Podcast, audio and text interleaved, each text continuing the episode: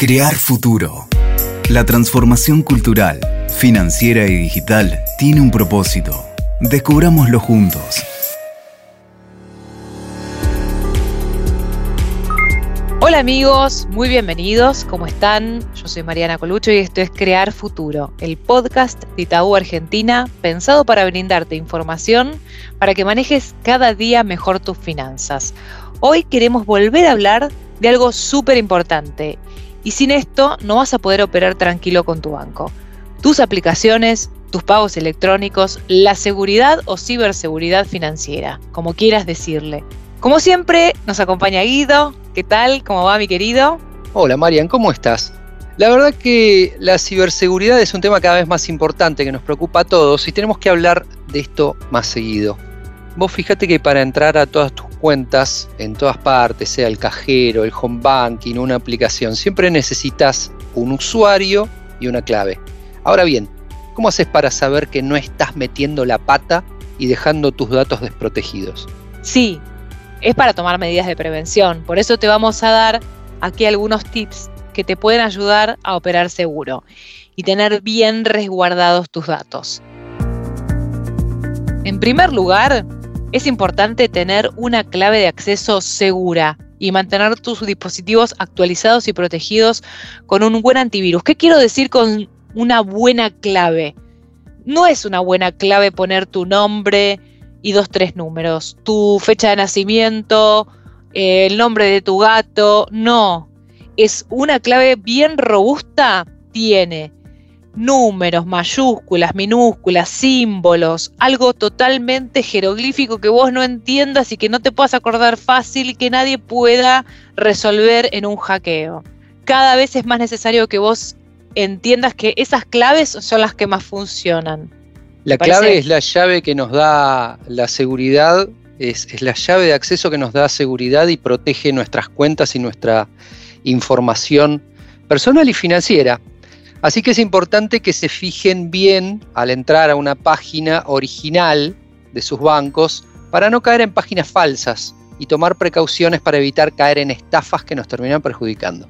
Por eso, eh, el mejor consejo es que siempre verifiquen la autenticidad del sitio web y los mensajes que reciben del banco antes de ingresar sus datos personales o bancarios.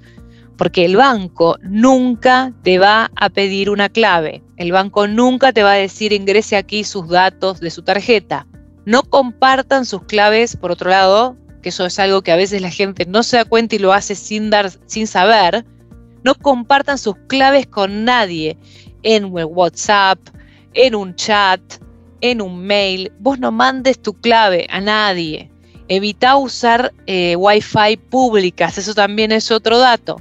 Las conexiones de Internet de Wi-Fi, ¿no? de acceso inalámbrico públicas, a veces son intervenidas por hackers que tienen malas intenciones de obtener información para robarte datos. Entonces, mucho cuidado con eso también. Donde vos estés, fíjate cómo te conectás. Que te conectes desde un sitio público hace que tu compu, un notebook o tu celu esté más protegido aún. En otro capítulo hablamos de tres tipos de estafas virtuales que se concretan a través de cuestiones relacionadas con el uso del home banking.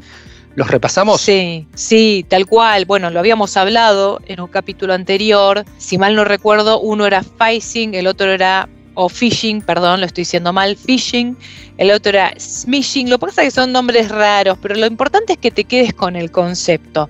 Y por último el spoofing, que más allá de estas palabras están lo que verdaderamente generan estas incidencias, ¿no? El phishing es cuando vos recibís un correo electrónico falso que aparenta ser legítimo oficial del banco, o sea, porque le ponen todos los colorcitos, el logo, en apariencia es como original de tu banco, pero no. Mucho cuidado con esos correos, porque mucha gente cree que te está escribiendo el banco para informarte algo de buena fe, pero no, señores, desconfíen. No entres a esas páginas que te hacen resetear tu clave, porque le estás regalando todo tu dinero a un estafador. Le estás regalando tu clave a un estafador. ¿Cuál era la otra? El smishing. El smishing, el smishing era similar, Marian pero acordate que era mediante mensajes de texto o aplicaciones de mensajería como puede ser WhatsApp. Mm. Y por último, el spoofing. Son técnicas de hackeo que buscan suplantar la identidad de una persona o de una entidad, de una empresa, con el fin de que las personas entreguen sus claves. ¿Cómo es esto?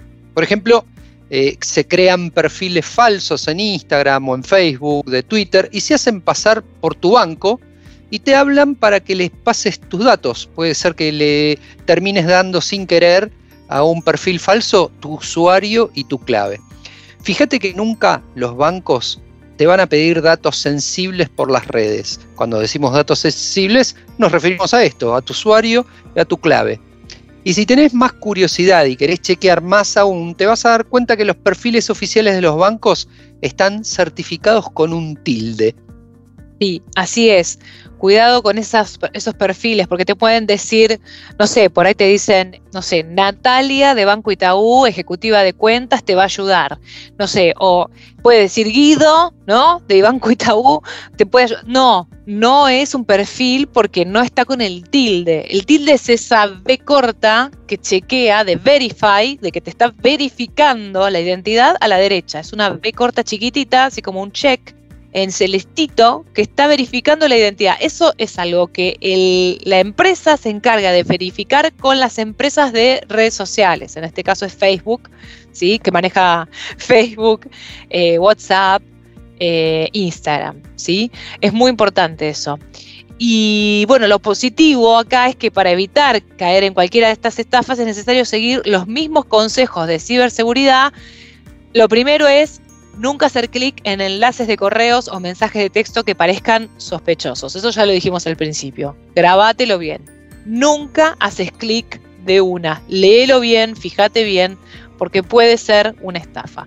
El banco nunca, pero nunca te va a pedir tu clave por correo electrónico, mensaje de texto o llamadas eh, que no hayas tenido que ingresar tu clave de acceso previamente. Seguido, eh, perdón, por un segundo punto, ¿no? Que es súper importante también. Nunca hay que compartir datos como los de la tarjeta de coordenadas, que en realidad ya casi está en desuso, pero todavía algunos las usan, ni dar sus números a nadie, no compartir los tokens, porque por ahí lo generas y si yo te lo paso, ahí, no, no los compartas, siempre las operaciones las haces vos. El banco nunca te va a pedir los números de tu tarjeta de coordenadas, nunca te va a pedir, es toda una transacción digital única que se realiza de forma individual. Tercero, no anotar ni compartir con nadie tu usuario y contraseña de canales digitales y activar siempre las alertas en el home banking para poder revisar regularmente los movimientos de tu cuenta. Bueno, esto último es un consejo porque está bueno eh, controlar cada tanto que vos entres y veas cómo está tu saldo y cuáles son los movimientos que hiciste para ver si realmente no hay nada raro, no sospechoso, que alguien haya hecho algún consumo por vos.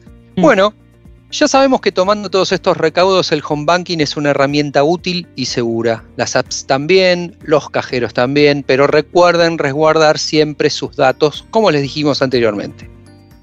Tips de ciberseguridad financiera.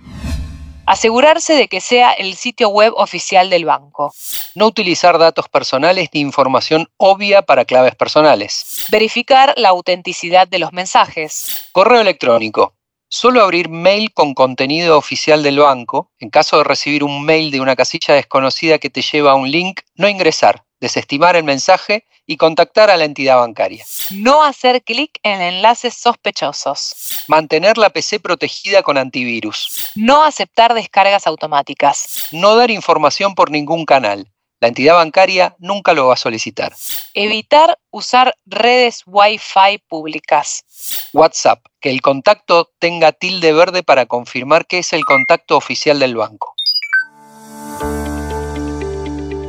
Creo que es un tema del que vamos a seguir hablando en, en, otros episodios para recordarte cómo operar de forma segura y protegida. Este episodio ya llegó a su fin pero quédate atento porque en los próximos vamos a traer mucha más información piola para que aprendas a manejar tu dinero cada vez mejor y protegido. Seguimos en nuestras redes Itaú Argentina en LinkedIn, Facebook, Instagram y Twitter. Y si te gustó este episodio, no te olvides de seguirnos también en nuestro perfil de Spotify, Crear Futuro. Hasta la próxima. Chau, chau. Crear Futuro el podcast de Itaú Argentina.